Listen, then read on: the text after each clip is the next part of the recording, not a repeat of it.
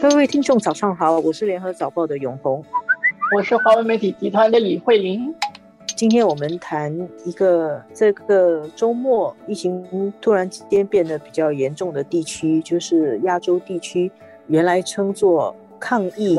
或者说防疫模范生的台湾，官方公布啊，在星期六、星期天、星期一、星期二这几天的那个新增本土病例都达到三位数。我们录节目的时候最新宣布的是两百四十个。那么呢，在之前台湾的抗疫的表现一直都非常好。我还记得去年当新加坡可能还在阻断措施期间的时候，台湾他们都不太需要戴口罩了。然后到前个礼拜，台湾就出现一些破口，本来是十几起，然后二十几起，到星期六的时候就突然间暴增。那么呢，台北市长柯文哲啊。他自己也是医生，他就在记者会上面说，现在台湾连续几天三位数还不是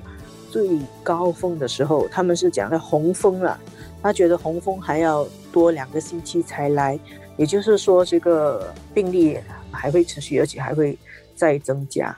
我们现在在台湾看到的情况，大概就是在疫情开始比较。严重的一些地方，我们会看到的一些现象啊，就是这个床位开始吃紧啊，因为有一些可能住在台北市的，看到情况不太妙啊，可能有一些他们会回到他们老家去。如果是有带病毒的话，会不会传播会更广？我们其实前两天应该也是看到高雄的医院，其实也已经出现。传播的情况，然后检测是一个啊，他们叫做筛检，他那边那个检测有多么普及？永红，你有看到这个数字吗？相关的数字？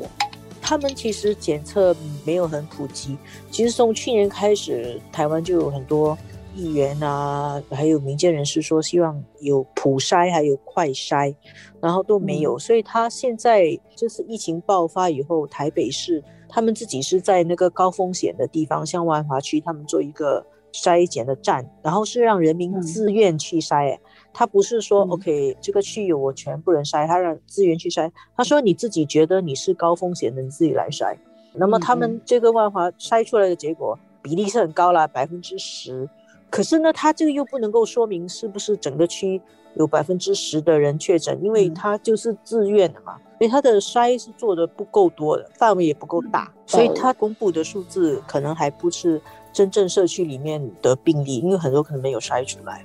现在就是这些现象，台湾媒体都做了很多的报道嘛。那么我想会相当不容易，因为这种扩散到社区，然后又没有办法，不知道他们可能有办法追踪了，我们就看那个情况是怎么样，就是。大家面对这个病毒的时候都会出现的情况，现在见到了。那么我们在这过去的一年里面，不同的社会面对的这个疫情高高低低的这种情况的时候，我们特别是疫情严重的时候，我们看到那个社会的一些特质就会出现了，会发挥他们的作用。比如像台湾，它的社会力量可能是比较大的。我们现在看到，就是像台北市。它的市长是医生啊，现在医生自己开记者会嘛。然后他们的民间这个红海的老板啊，郭台铭昨天出来有这个信心喊话，然后分享了一张这个励志图，主要是他的文字啊，说来全世界看好了，台湾只示范一次如何在未来两周内将三级降至。零级啊，它现在是属于三级的这个疫情嘛，哈，警戒，警戒三级。嗯，对，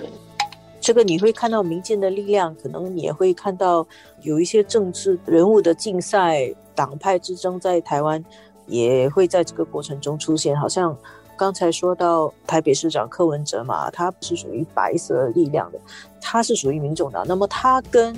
蓝营的新北市的市长。侯友谊他们就自己宣布要高中以下全部都停学，中央没有宣布的，然后他们自己宣布，他们觉得中央太慢了，他们要更加强、更快的收紧那个防疫，然后包括柯文哲自己跟他的市民说，民众自主封城，就是中央政府没有说要封城，然后台北市就自己封城，就就让民众自主啊。不过这个台湾人民还真的是很自主啊，所以我们就看到照片，看我们的同事在那边采访，他们的商店就自己关门不开业。来减少接触，然后减少病毒传播，这个可以想象，他一定会承担他的营业经营的损失的。他们也就是这样子众志成城啊，也有他们的韧性，想要扛过这个疫情啊。